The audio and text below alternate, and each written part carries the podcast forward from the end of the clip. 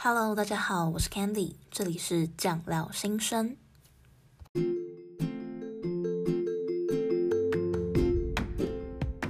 Hello，大家好，欢迎回到酱料新生，我是 Candy，你今天过得好吗？嗨，很开心又跟大家见面了。那首先先来感谢一下本集的赞助者。无论你是曾经想要经营自己的 podcast，或是一直都是 podcast 的重度使用者，FAM 都是你最佳的选择。最新改版正式上线，用最简单的方式入门 podcast，不用器材，简单制作高品质频道，简单易懂，后台帮助内容调整。如果你想当个听众呢，这边找到最新最多元的节目内容。现在这个节目也在 FAM 上面现场播出当中哦。就是会跟 FAM 合作八集，所以现在已经到了第三集了。那就是接下来的这八集都有这个开头，大家就稍微知道一下。那老样子来跟大家分享一下我最近在干嘛。就是因为疫情的关系啊，所以我本来不是在忙那个就是大专生的实验嘛，我就是要找很多人来当我的受试者，因为我是一个就是他必须要做电脑前面按按钮的一个实验。可是现在因为疫情的关系，就不太可能找到受试者，也要就大家大部分都要待在家，所以就变成呢，我上次就收了一个受试者，然后希望呢我交那个报告可以用那个一个受试者就可以。然后我知道老师说是可以啦，所以应该写完那件事情就没什么事，那就比较多可以做节目的事情。那除了这件事情之外，就是我还要再想说，因为远距教学嘛，现在大部分就是。嗯，我们现在连医学系大五的学长姐，他们在医院里面都会直接就是变成远距教学，所以就是说，我在想说，那这样多出来时间要干嘛？那我之前不是在我那个 IG 里面发了，嗯，就是有关于国考的分享文，我大家反应就蛮热烈的。我就想说，是不是可以开一个就是专门做文章的地方，就可以写比较长文章的地方？因为其实就是 Instagram 那个版面不是很适合放很长的文章，因为它会有限制字字数，而且它也没有那个放小标啊或者大标的功能，所以就会比较麻烦。那我最近找了一个，我上次是忘记说我讲，就是我要找方格子，那我已经注册好账号了。等到我有第一篇文章的时候，我会再跟大家讲。好，那就是对于疫情啊，我是觉得说，我希望啊，它是可以赶快受到控制。可是就是我觉得短短期之内呢，是还是会有。就是每天都还是会有本土的确诊，那我觉得大家倒不用太灰心，只要就还是做好就是防疫的工作，比如说就是勤洗手啊，然后戴好口罩。我觉得大家倒不用太恐慌，就是好好的呃做好自己该做的工作就可以了。大部分的时间如果没有什么特别的需求的话，就还是尽量待在家里面。蛮好奇大家在家里会做什么事情，因为像我自己的话，大部分时间就是会追剧。那除了追剧之外，就是会有时候会想要做一些甜点啦。那我自己是希望自己可以在家这段期间可以看一些书，所以我有上网买一些书啊。那因为物流关系，也不知道什么时候会到。那除了看书之外，就是因为我七月要考日检。我就是之前有上日文嘛，大家应该如果听国考那你就知道，我还准备国考的时候还去上日文，反正就想说，因为没有考试，我就是一个不会认真念书的人，所以我大部分日文的东西都忘记了，所以我就帮自己报了一个七月日检的考试，希望我会借由这个考试，嗯，多认真念书一点吧。那如果你有什么很有趣的防疫新生活欢迎，欢迎到我的 Instagram 跟我留言分享啦。好。那我们今天主要是会谈一下我去欧洲的交换的经验。我记得我之前好像在那个就是医学生小圈圈有稍微讲一下，可是就没有讲得很细。那这次就想要借由这次的机会呢，好好跟大家聊一下我去的，就是我去的地方。那其实会做这一集也是有一点乡愁啊，因为真的是很久没有出国了，好想好想出国。想说借由这次的就是分享呢，也让我回味一下自己在欧洲的那段时光。那我们准备好就开始喽，Let's go。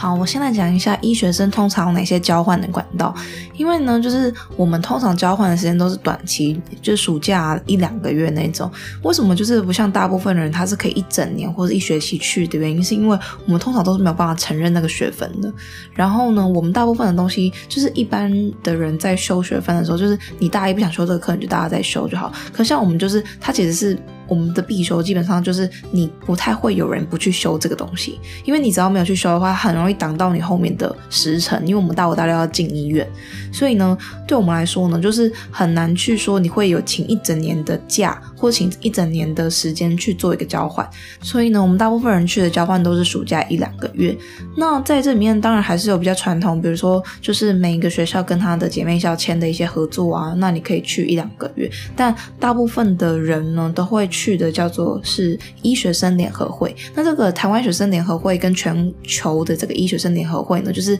世界各地的医学生都参都会参加的一个学生的组织。那我们在每一年呢，就会有不同的签约，比如说他今今年呢，台湾会出去几个 outgoing，outgoing 就是出去国外的人，然后我等下就多用这个字，就 outgoing。然后呢，会有几个 incoming，就是。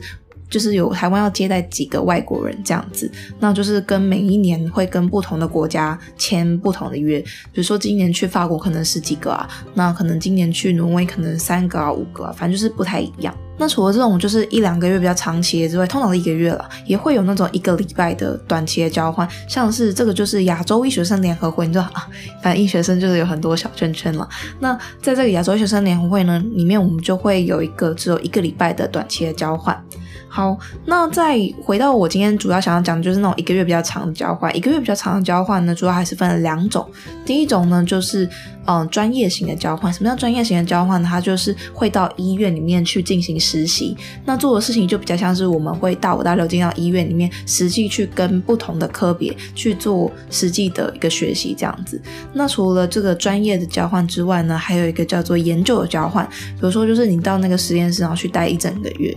那我那时候去的呢是研究的交换，倒不是因为我真的很喜欢研究还是怎么样，只是因为就是研究的交换那时候对我那时候才大二来说会比较好申请。因为呢，通常就是你大三、大四才会有比较多临床的一些经验跟知识，那这样呢，会对你申请专业交换是比较有益的。所以呢，反正我那时候去的是一个就是研究的交换了。那我自己其实这两年呢也有申请专业的交换，可是我去年本来申请要去法国，但因为疫情的关系，所以就没去。然后我今年本来要去挪威的。结果还是因为疫情，所以就没人要去，所以我只好跟大家分享一下，就是我那时候在保加利亚的，就是医院的实验室发生的事情。好，那虽然为什么会想要去保加利亚，或者为什么会想要去这个研究的交换，主要是因为我真的很想体验看看，就是在国外生活一整个月是什么样子。因为其实你就是不管去哪里，你都很难说就是去那里一整个月，你就像是大部分的时候都只是去玩呐、啊，可能一两个礼拜就回来。其实当你在那个地方生活一整个月的时候，你是可以去体会那边的风土民情，以及那边的生活步调啊，或者是那边的人、那边的风、那边的风景啊、天气等等的。所以对我来说是一。一个很有趣的事情，因为其实我老听众应该都知道，我是一个很喜欢尝试不同东西的人，所以对我来说，就是这种新奇的体验，我是没有办法拒绝的。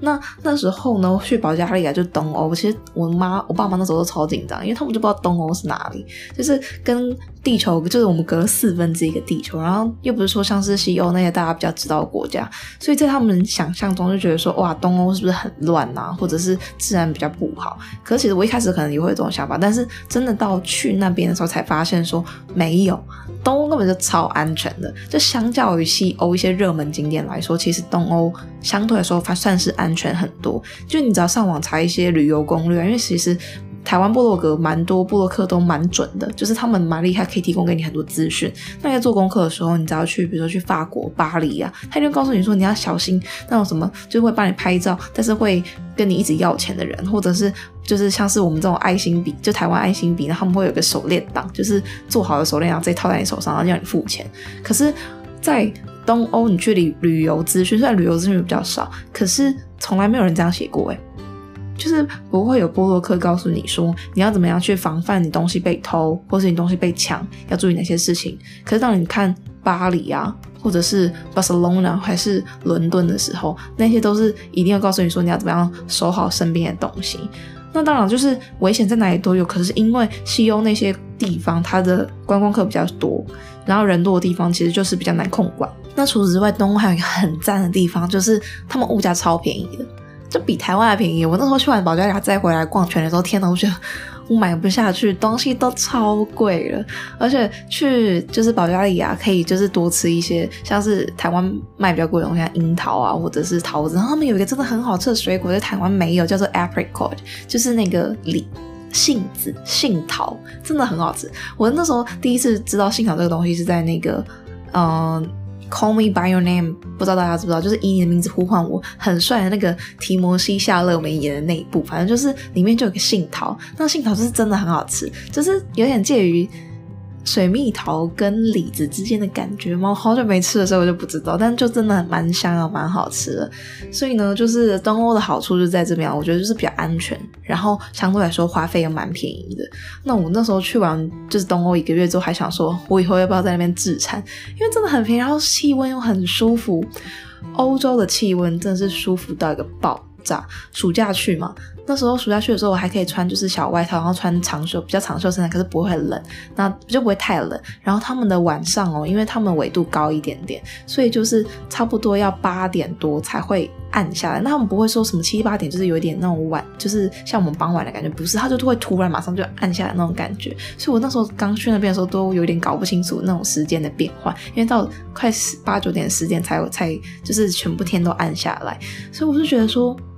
天哪，欧洲到底是什么神仙的地方？真的很舒服，所以我真的推荐大家，如果没有去过欧洲的话，你这辈子一定要去一次，超舒服的，你才知道什么叫夏日那种风光明媚，夏日风光，那在台湾不可能发生的，台湾就是热死，我就只能待在冷气房里面。但是欧洲真的是让你知道这件事情。好，那回到就是交换的部分呢，等下就会讲几个术语，大家就稍微记一下。就是呢，因为像我们有一个接待，我们就是交换的时候，对方会有一个接待你的人，那这个接待的人就叫做 contact person，那我们会简称叫 CP，就是不是那个 couple 的 CP，反正就是 contact person，他就是会接待你的人。那除了 CP 之外呢，就是我们两个国家，就是台湾跟欧洲的话会比较不一样。像台湾接待 CP 啊，我们以前当过 CP 的时候，都是要他每一天来。我们就每天陪他，比如说他今天要去医院，我们就从早上八点，然后陪到晚上，就是可能医院下班之后呢，还跟大家去吃个饭，每天都这样，所以暑假就过得很充实。可是，在欧洲的话，他们 CP 就比较不是这种类型，他们就比较像是哦，你有事可以找我。但我，然后我会去接你机，就是会接机会送机，可是平常的时候就是我们不会见面，跟台湾大部分在做 CP 蛮不一样的。因为那时候外国人来台湾的时候，我们是每一天都会陪他，所以我们感情就比较深厚。那但到那边的时候，因为他不就不会每天见面嘛，所以就比较没那么熟。可是也是要看国家，因为像我知道法国，他们住的地方呢是在住在那个 CP 的家里。就是他直接去住在那个 CP 的家里，所以就变成说他每天都会跟那个 CP 很熟。可是像我们，就是我在保加利亚的时候，我住的就不是 CP 的家，我住的是跟其他 outgoing，就是其他国家的交换的学生住同一个那个 Airbnb，所以我们就是一个 apartment 里面住大概四四五个人。像我那一间的寝室里面的室友就是有西班牙人，然后乌克兰人跟波兰人，就很有趣，就四个就四个女生，我都超开心。那除了就是我们这个。之外，是我们那时候交换到那一所大学，就那所大学的附属医院的所有人是住在同一栋里面，所以我们隔壁啊、邻居啊，全部都是认识的。那我们就常常会开一些，比如说就是 dinner party 啊，或者是一些 poker card party，就很开心。好，那接下来就要讲一下，就是我们交换到底在干嘛。那我先说，就是从我就从我那时候下飞机开始讲。我们交换呢，因为是一个人签一个大学，所以就算你是签到同一个国家，你也不会一起去。简单讲，就是我自己一个人坐飞机从台湾到保加利亚，然后再从保加利亚要去到住的地方。那我第一天就是去的时候呢，因为在杜拜转机转很久，然后我就没有跟我。爸妈联络，就我妈超担心的，她就翻遍了所有的高中的群组，然后问说我在哪里、啊，或者怎么样。可是我就在飞机上面，不知道要怎么回。反正就是那时候我妈就很担心。后来呢，就是我到了就是保加利亚机场之后，我的 CP 有来接我，那他就帮我办了一些，比如说像是网络啊，然后带我去住的地方这样子。这边我突然想到一个，就稍微补充一下，去东欧虽然就是有一个很便宜的好处，可是东欧除我觉得好像比较偏，就是比较偏俄罗斯这边，他们的英文就没有那么好，不一定那么好。我觉得还是这是我的偏见。可是他们会俄文，就是我同学那时候，就我们那时候一群人，就英文都没办法通。可是因为我俄罗斯朋友还有的乌克兰朋友，他们会讲俄文，所以他们就用那个俄文跟他们沟通，就还比较好沟通。所以这边要大家就稍微注意一下。如果你要去一些比较小的国家的话，我建议还是选首都比较好，因为首都通常大家会英文的比例是比较高。那语言通了，你通常这件事情就什么事情都比较好解决。好，那我们正式交换到底在干嘛呢？其实像我们实验室的话，通常就是看你的实验室啊，大部分实验室都很丧，因为这种交换大部分呢都不会有什么，就学业上的学习是比较少的。可是我不敢说啊，因为有一些实验室也是很认真，那大部分的话呢会是去交流比较多，所以我们大概。九点还九点去实验室，然后十二点就下课，就下午就就是 free。那如果是专业的交换，因为我们那时候是跟专业的学长姐也一起住在那个 apartment 里面，就是那整栋里面有你是研究交换或者是专业的交换，都是在那个 apartment 里面。所以我看他们有一些也是要看医师，有一些医师就很 teaching，就是他们愿意教很多东西。那他可能就是你会要上到下午，从早上六点六七点就去，然后上到下午才回来。但也是有一些人就是他也没在干嘛，就不知道干嘛，有时候十二点就下课，所以还是要看不同的医师啊。那我们除了专业的课程之外呢，我觉得比较有趣的部。部分就会是活动的部分，因为其实专业的部分就是那样嘛，不知道不管你是在台湾做还是在。国外做，他们基本上不会有太大差别。当然，你还是可以去观察，说他们是怎么样去面对一个病人，或者是他们怎么样去诊断出这个疾病，以及他们那些 SOP 有什么不一样。那这边就会比较 specific，那要看你跟的医师以及跟你跟的实验室而有所不同。可是大家都会有一个比较共通，就是我们都会有个东西叫 social event 跟这个 weekend trip。什么叫 social event 呢？就是我们会有一些机会能够跟整个大学就是一起来。啊，交换的人或者是其他大学的人，在那个国家的大学的人一起来参加一些可以增进感情的活动。那像在台湾呢，我们会办，比如说像是 Cooking Night，就大家可以来一个地方，然后煮他们国家的东西给大家吃。那除了煮大家国家的东西给大家吃之外，我们还会比如说教他做一些比较有趣的东西啊，像是汤圆呐，或者是我们会教他写书法啊，就是 Game Night。就除了 Cooking Night 之外，我们也会 Game Night，就教他写书法，或者是或者是一起玩一些台湾可能才有的一些小游戏，让彼此之间更熟悉，让外国人更了解我们的文化。那相对来说，当我们到了国外去的时候，也会有类似的东西。像我那时候去，我记得最清楚的 social event 是 Food and Drink Party。真的很开心，每个人都做不一样的东西，而且像俄国人，他们就带一个像鱼子酱的东西，超好吃，而且超贵的，那时候是很开心。那大家可以猜猜看，我带什么东西去？因为我就想说，你要做什么蚵仔煎啊，还是要做小笼包，超困难，我怎么可能有办法在那个地方做？重点是很多材料你找不到，所以我就带了台湾的骄傲，好，我自己觉得就是那个蚵仔煎的。洋芋片，我觉得阿珍洋芋片超好吃，波尔多阿珍洋芋片真的超好吃，你还没有吃过，你要去，你一定要去吃吃看。波德多阿珍洋芋片这样子，波德多阿珍洋芋片，因为那个东西就吃起来咸香咸香，虽然你可能有怕海鲜，可是它其实吃起来没有什么。蚵仔煎的味道，反正就是一个很好吃的东西。然后那时候我给大家吃的时候，真的是 take over the world，就是所有人都超爱吃。我那个俄国朋友，他还吃吃吃吃吃，完都问我说还有没有多的。那除了蚵仔煎饼干之外，我还有带我也是觉得台湾非常非常厉害的一个点心，叫做牛轧糖苏打饼。就是牛轧糖饼干超好吃的，外面咸咸的，里面甜甜的，然后软软的，真的很厉害。我最近有发现一个是台湾之光，但那时候还没有出，就雪花酥。有，虽然有些雪花酥真的蛮难吃啊，可是有一些雪花酥是真的很好吃哎。那雪花酥是酥酥软软，然后在你嘴巴里面化开的感觉，然后酸甜酸甜又软，你就不知道吃到什么东西，但是就是像吃到天堂一样的感觉哦。反正我就觉得雪花酥不错，如果大家喜欢吃东西的话，也可以买一下雪花酥。我觉得雪之恋便宜又好吃，雪之恋不错。哦，好，那除了这个就是 food and drink party 之外，我们自己那个 food and drink party 算是他们大学里面的 CP 举办的。可是因为我们就是住在同一个 apartment 里面，我们感情超好，所以我们会每一个晚上可能就是这个这个这个法国人煮饭啊，或者是哪天晚上就换成我煮饭，我请大家吃饭这样子。那因为东西很便宜，就自己煮东西都很便宜，所以每天可以吃到不一样的料理，其实真的是蛮开心的。那除此之外呢，外国人。真的超爱爬山呢，他们超厉害，他们脚程很强。保加利亚是一个蛮多山的地方，我在台湾都没有爬过那么多山，我去保加利亚才真正知道什么叫做爬山，手脚并用，而且他那种一不小心就会跌下去跌死那种，真的超可怕。我还穿那种 cas 的那种平底鞋去，因为我从来没想过我去保加利亚会爬山，结果没想到就是走过的路，走过的山路比我在台湾就是走的步道还要多。我本来以为都是那种步道，就发现没有，超 hardcore。超可怕。以后就有机会可以跟大家在 IG 上面分享我到底爬了什么山。可当然就没有到很厉害啊。可是对我来说，那种菜鸡爬山菜鸡来说，那种就是要命的山哎。在这边我就可以讲一下，我发现到我觉得台湾人跟欧洲人差蛮多的地方，就是。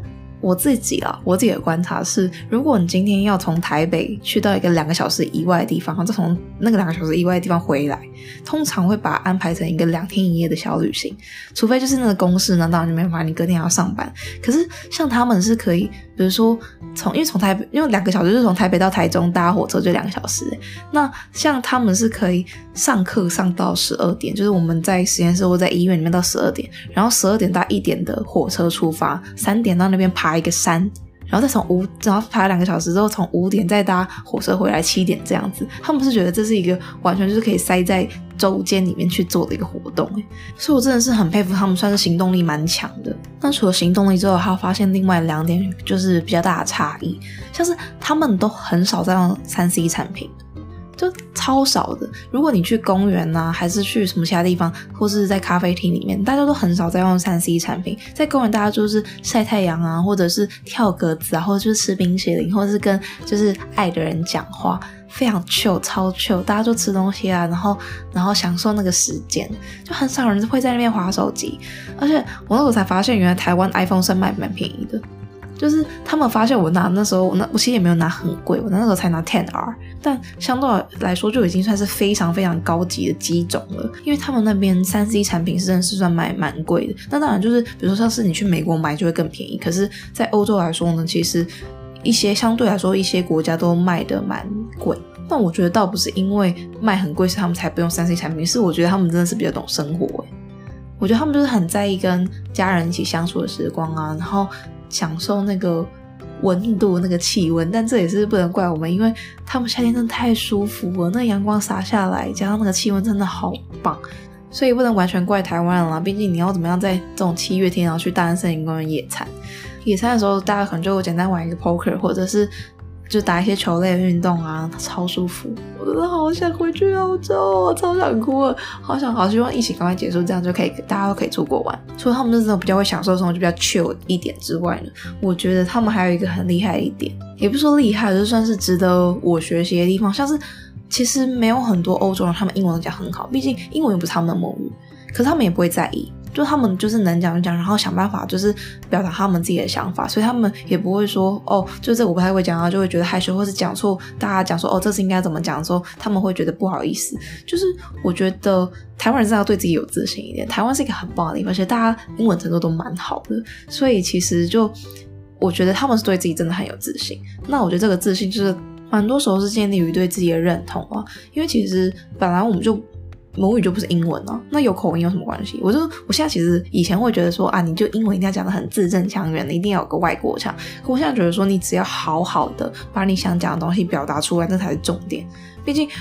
那个口音就是 Where are you from？就是你从哪里来，你就会有这个口音，那代表你的标志。所以像一个法国人讲话讲英文，他有法式口音，那当然很正常，因为他是法国人呢、啊。所以我觉得倒不用追求说哦，你一定要全美啊，全英文这种这种口音，我是觉得。没什么必要啦，就大家听得懂就好，大家不会用那种很严苛的方式去检视你，反而就是你要勇敢的去表达自己的意见。讲到这边，我们听一段音乐休息一下，等一下我来讲一下，嗯，交换的好处是什么，以及小小的跟大家分享一下我是怎么得到这些交换的机会的。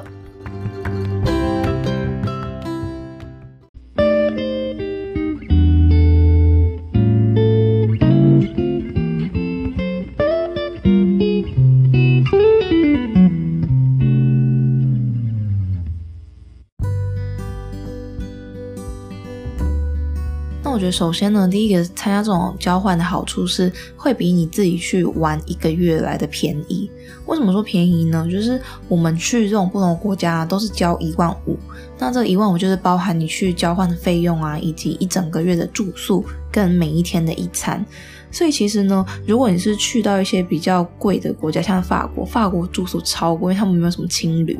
然后你这样做的话，一天就要八百块，你八百块住三十天就多少？两万四诶，超贵。所以你在法国的话呢，就是像这种比较贵的国家，你可以住到 CP 的家里，住到当地人的家里的话，相对来说你的住宿费就可以压得比较低，或者是住到他们的学生宿宿舍。所以呢，我觉得这种交换以价钱来说会是比较便宜的。大家可能会好奇，我那时候到底花了多少钱？主要是我那时候不想要自己花留下任何遗憾，所以就想买的地方想买什么就买，然后想去哪里就去哪里。相对来说花了比较多一点钱，可是如果呢你 budget 稍微控制一下，我觉得搞不好六万就可以去一个月。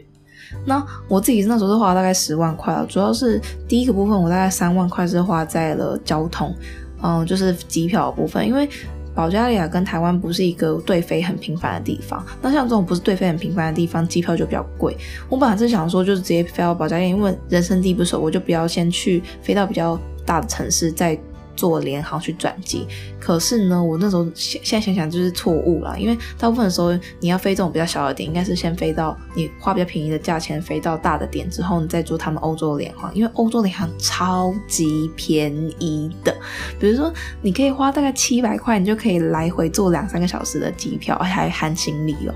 所以我，我我那时候就是因为这种很便宜的机票，我还在周末的时候跟巴西的男生一起去那个保那个布达佩斯，反正布达佩斯也是一个美到爆。爆炸的地方，下次有机会跟大家讲。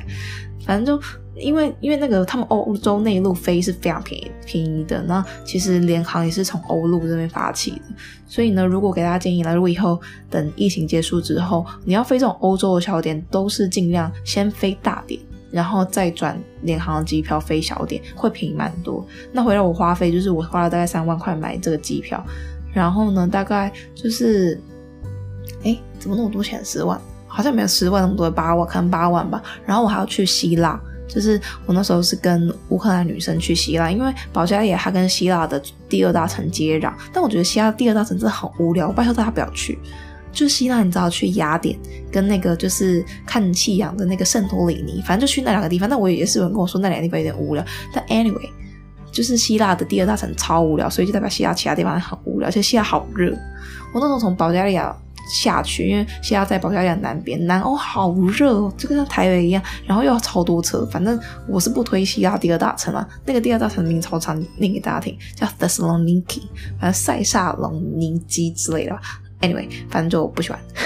好，那所以回到回到。就是我觉得好处的部分，就是我相对来说是便宜比较多。那第二个部分就是我真的超开心，而且我觉得真的是我旅程，我人生里面非常非常开心的一个，就是因为我认识了那群朋友。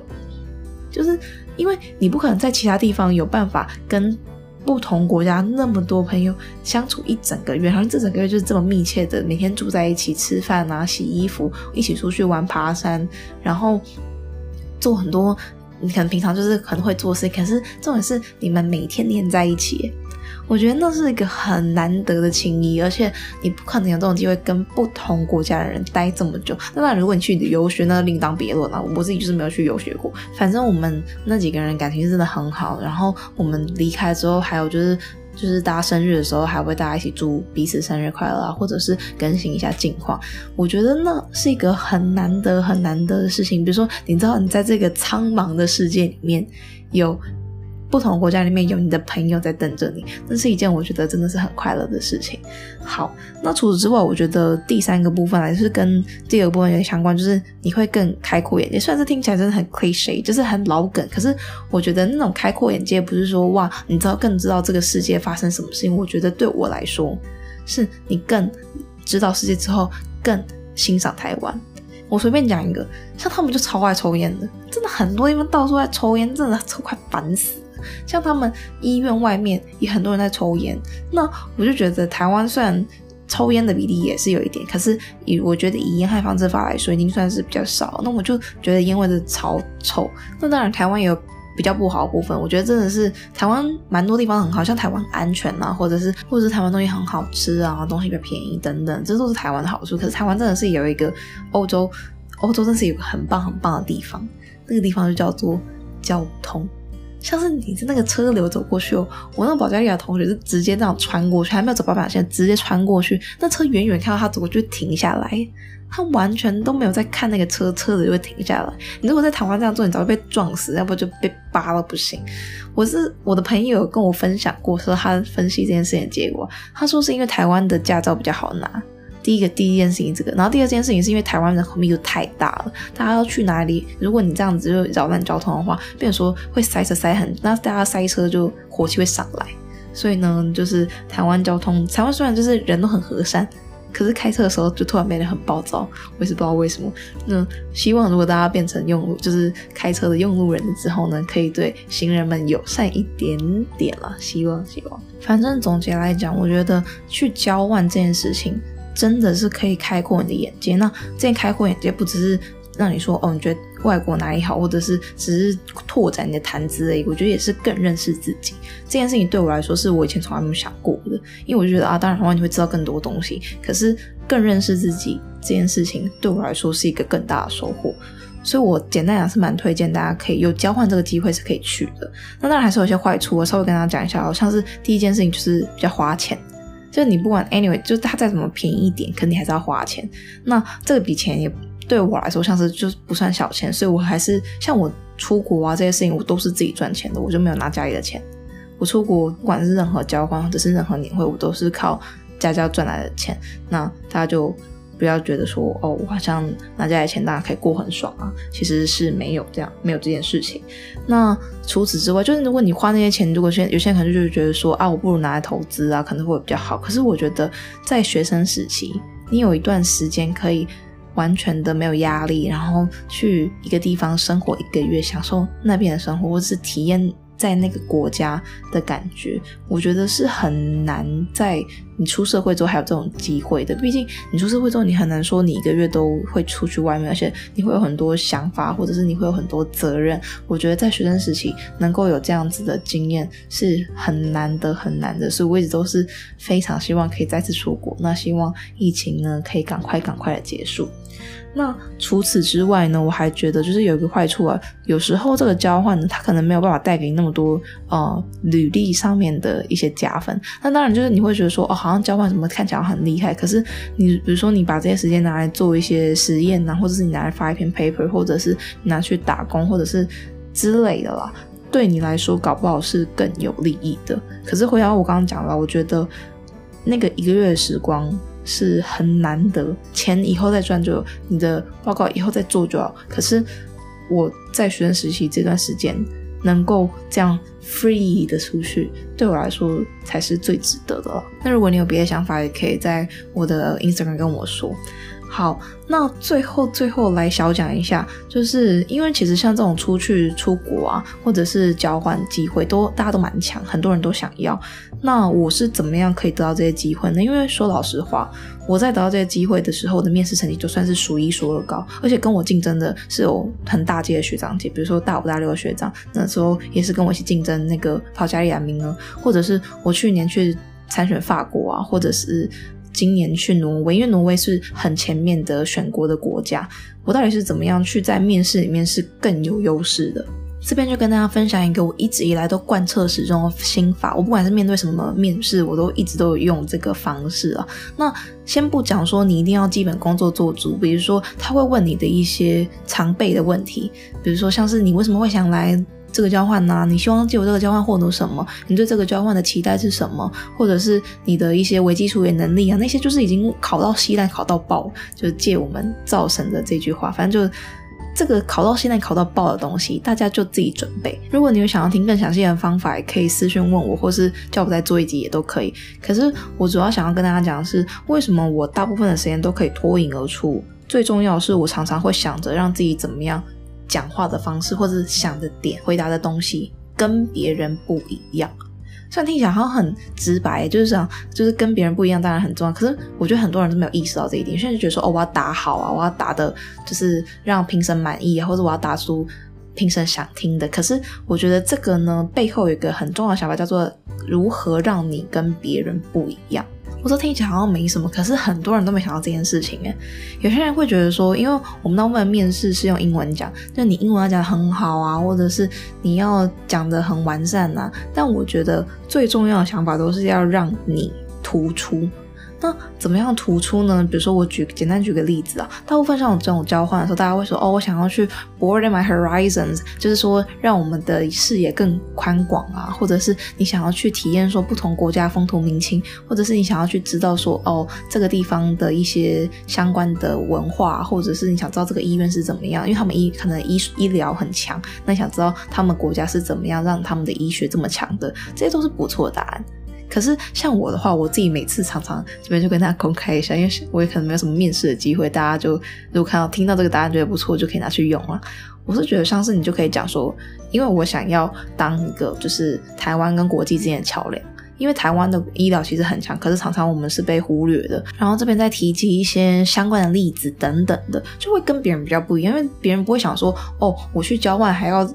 为这个就是有一个奇怪的目标或导向，像我常常拿这个出来讲，然后大部分凭什么眼睛都会亮出来，因为很少人讲这个答案，所以我觉得我建议大家啦，你可以想一个，就是怎么样让你的答案跟别人不一样，因为他们在面试那么多人的时候，就是其实大家讲讲东西都差不多一样，说你要怎么样让自己脱颖而出，这件事情非常重要。那像是除了这个举例之外，比如说我那时候面试这次的挪威的时候，我就。本来是说我想要去法国了，但是反正后来没选法国，因为法国那个新冠肺炎疫情太严重，所以我就选一个好像比较安全的挪威。Anyway，我那时候说要去法国，所以呢，我就准备了一小段的法文的自我介绍。我也不管就是凭什么会不会听得懂，但是你会讲那一段就已经赢别人超多的。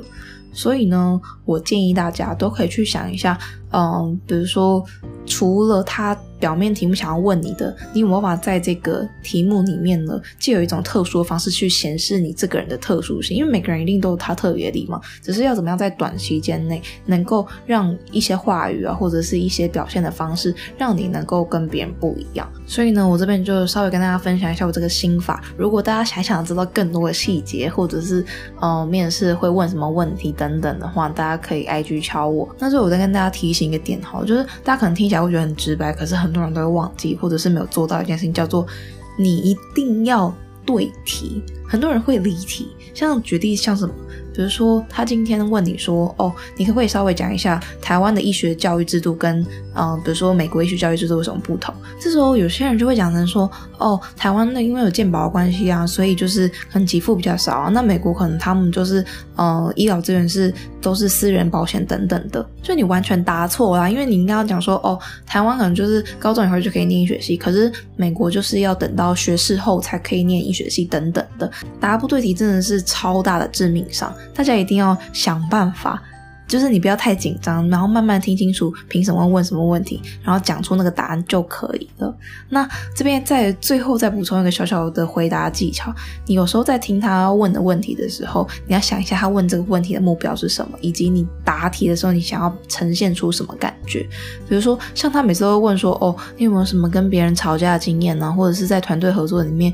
有没有什么不和睦的地方？”这种时候他就要问你说：“你有没有一些团队合作的能力啊？或者是你有没有一些情绪调控的问题等等？”所以你在回答的时候就要想办法讲出你可能是，比如说你很会聆听啊，那你就要想办法讲出你很会聆听。那比如说你是一个很会压抑情绪，或者是你会理性的去判断说：“哦，对错在哪里？”或者你会请一个公正的第三方。这边的话就是在讲答案的时候，你要想办法。就是他爆你的突出性，就是让你知道说你是一个特别的人，比如说你有一些特别的呃处理方式，或者是你在回答的时候，除了要想办法回答到他。问题背后的点，那他单纯不是，他不是单纯想要问你那个事件的经过，他就是想要知道你有没有这个能力，那你就要展现出来说你是怎么样解决的。那除此之外，也想办法说让你自己可以比较突出一点。好，那总结一下以上三点，简单说，第一点就是想办法让你自己的回答跟别人不一样；第二点就是一定不要离题，慢慢听清楚评审在问什么问题。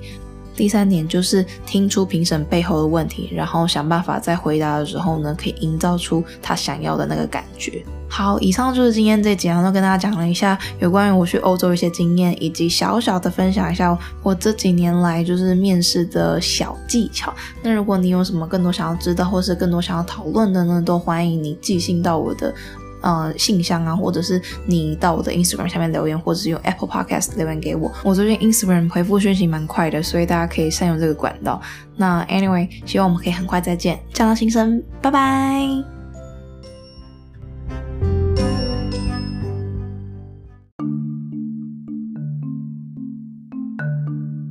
如果你喜欢今天这一集的话呢，请不要忘了到 Apple Podcast 帮我给分，留下评论，这样子可以让更多人听到这一集哦。也欢迎你 IG 搜寻酱料新生，就可以找到我，到那边跟我进行互动。那希望可以再看到你哦。Candy 祝你有一个美好的一天。